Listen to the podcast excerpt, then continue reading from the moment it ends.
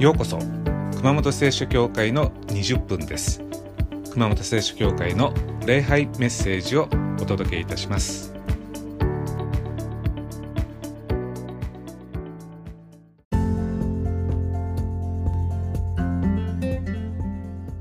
はい、皆様、こんにちは。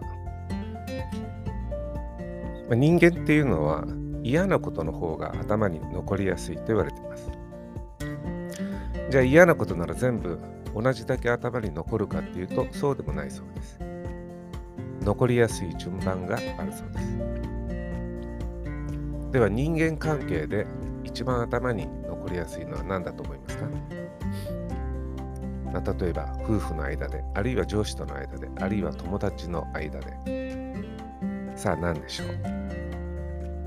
答えは口喧嘩だそうです。言い争ったことが一番残りやすいんですね。で、今日のタイトルは塩味の効いた言葉です。聖書が進めるのは言葉に塩味を効かすことです。ではそれはどういう意味か。それはなるべく言葉を美しく美しくするということです。それでは聖書をお読みします。今日はコロサイ人への手紙4章の6節です。それではお読みします。あなた方の言葉がいつも親切で塩味の効いたものであるようにしなさい。そうすれば一人一人に対する答え方がわかります。以上です。まあ言葉で随分変わります。ある実験をしました。20代から40代までの男女を30人集めました。そして15人ずつ2つのグループに分けました。別々の場所でグループで食事をしてもらいました。メニューはごぼうのポタージュスープときゅうりと大根のペペロンチーノです。まあ、ペペロンチーノっていうのは、まあ、パスタなんですけれども、まあ、唐辛子とニンニクで味付けしたパスタのことですね。で、2つのグループに分けたんですけど、同じレシピで作った全く同じ味の料理を食べてもらいました。で、A グループに感想を聞きました。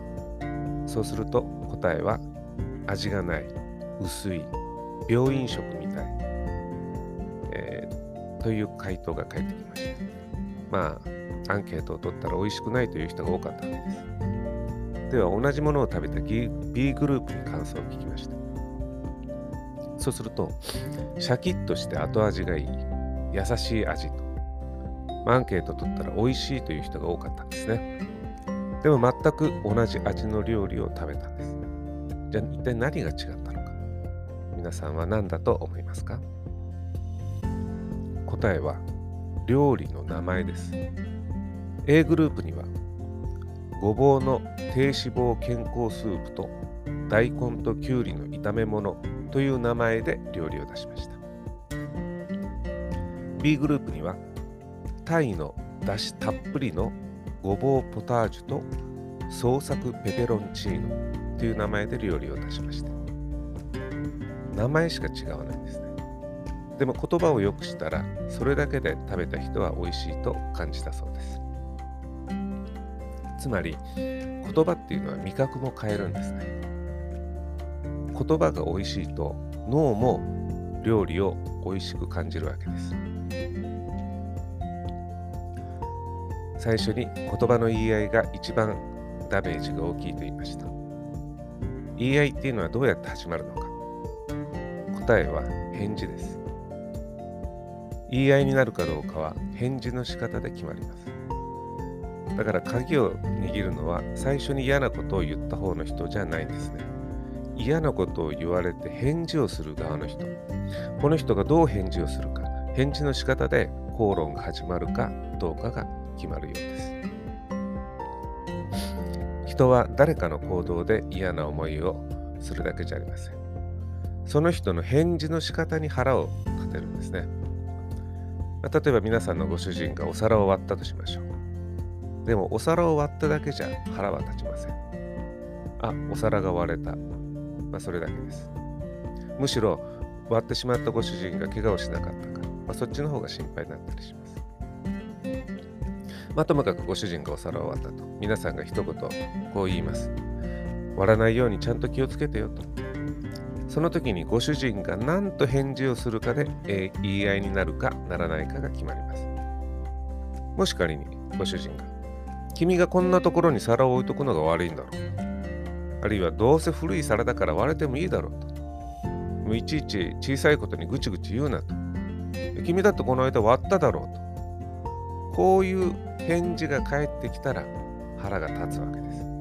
そしてここからゴングの鐘が鳴ります。さあ今日の聖書の言葉もう一度見てみましょう。あなた方の言葉がいつも親切で塩味の効いたものであるようにしなさい。そうすれば一人一人に対する答え方がわかります。一人一人に対する答え方がわかります。つまり聖書が言うのは返事の仕方です。返事するときは塩味の効いた美味しい言葉を使いなさいという意味です。ご主人の返事が感じの悪い返事だったと。まあ、これが引き金です。問題はその嫌な返事に対する私たちの返事です。まあ、私たちほぼ9割の人がですね、火に油を注ぐ返事を返してしまいがちです。嫌な返事に対する返事も嫌な返事だったら、その返事に返す返事はもっと嫌な返事になるわけです。嫌なことを言われた時に、聖書が言うように、いつも親切で塩味の効いた返事を返す。これこそ人間ができる最高の技術の一つです。美味しい返事ができる。これこそ言葉のシェフ、返事の料理人です。まあ、これができたらすごいわけです。なぜすごいのか。誰もめったにできないからです。褒められたり優しい言葉をかけれたら、こっちも自然と褒め言葉で、優しい言葉で返します。まあ、例えば、お若いですねって言われたら、いやー、何々さんの方だってお若く見えますと、こう、いい言葉で返せるわけです。でも、カチンとくること言われたときに、優しい穏やかな返事をするのは簡単じゃありません。もし皆さんが塩味の効いた返事ができた時があれば、ご自分にご褒美をあげてください。神も天で喜んでいます。よくやって偉いぞと。そしてそれが私たちの幸せにつながるし、成長にもつながります。福音書を読むと、イエス様は言いがかりをつけられたり、挑発されたり、意地悪な質問をされたり、批判されています。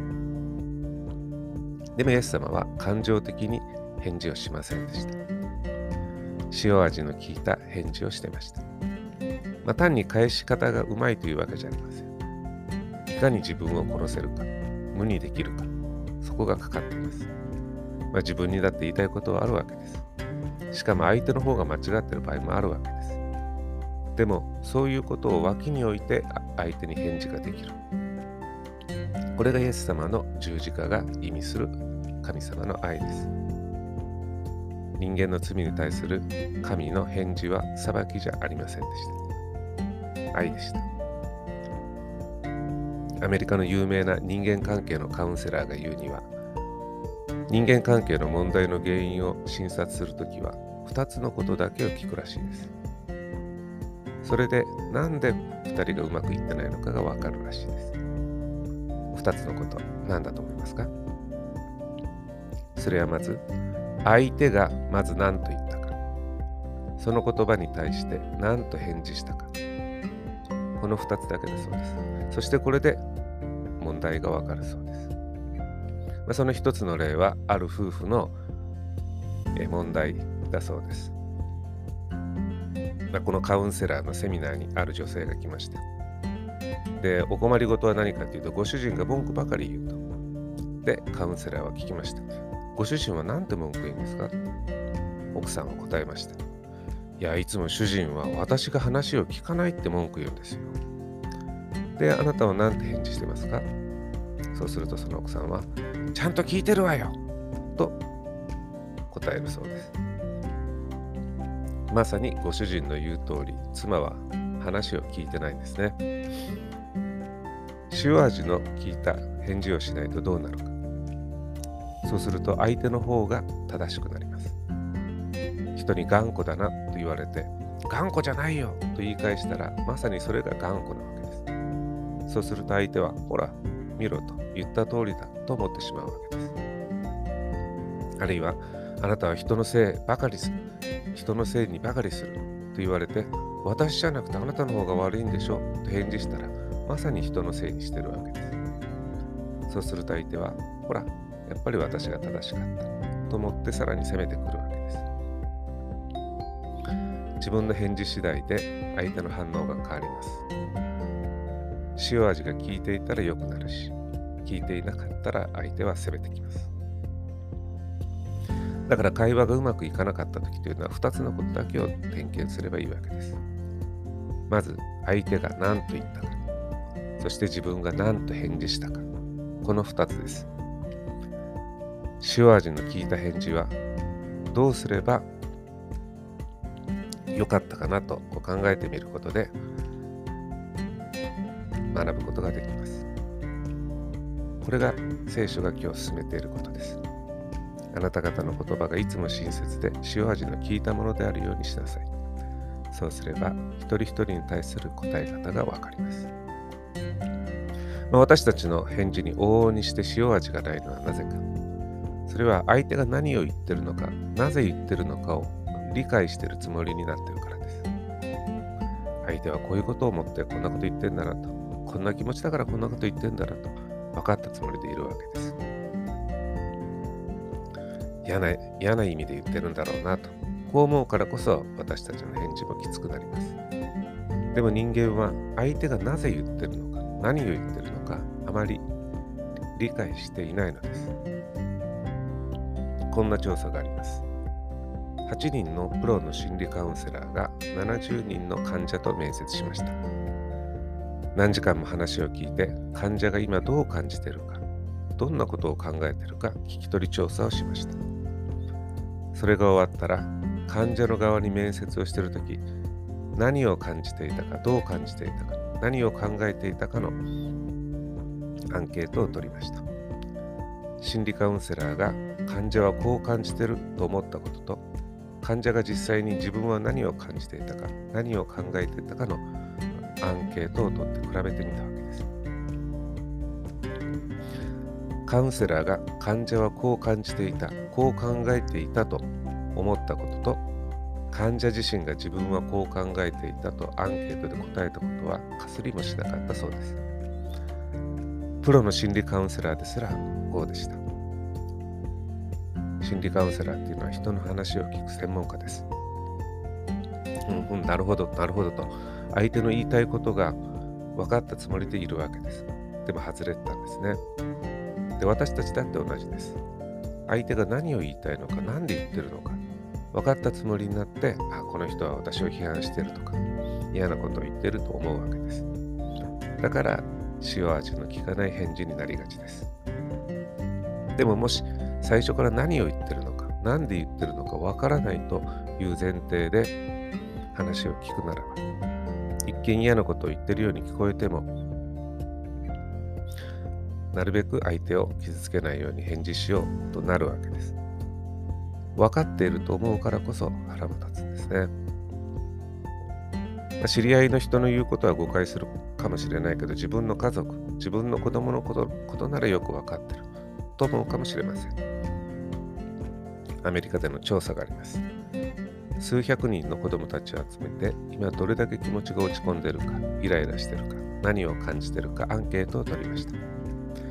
そして子供の親と担任の先生に子供たちは今どういう気分だと思うかというアンケートを取りました。結果はどうか。子供先生や親たちが子供はこう感じてると感じてるはずだと書いた答えは現実とはかすりもしませんでした。まあ多分逆もまた真なりです。子供も親がどう感じてるか、何を感じてるかは分かっていないはずです。私たちのコミュニケーションっていうのは、お互いの気持ちを分からない者同士が喋ってます。まあ、サンドイッチマンという漫才のコンビがいますけど、ちょっと何言ってんだか分かんないっていうギャグがあります。分かってるという前提ではなく分からないという前提で人の話を聞くと塩味の効いた返事の役に立つかもしれません塩味の効いた返事っていうのはそれぐらい難しいんですね私もできません。でも目指すべき方向としては正しいわけです。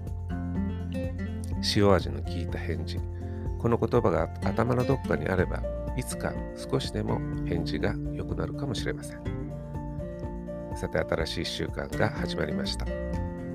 私たちの1週間が、えー、10ある会話のうち1回でも塩味の効いた返事ができる1週間になります。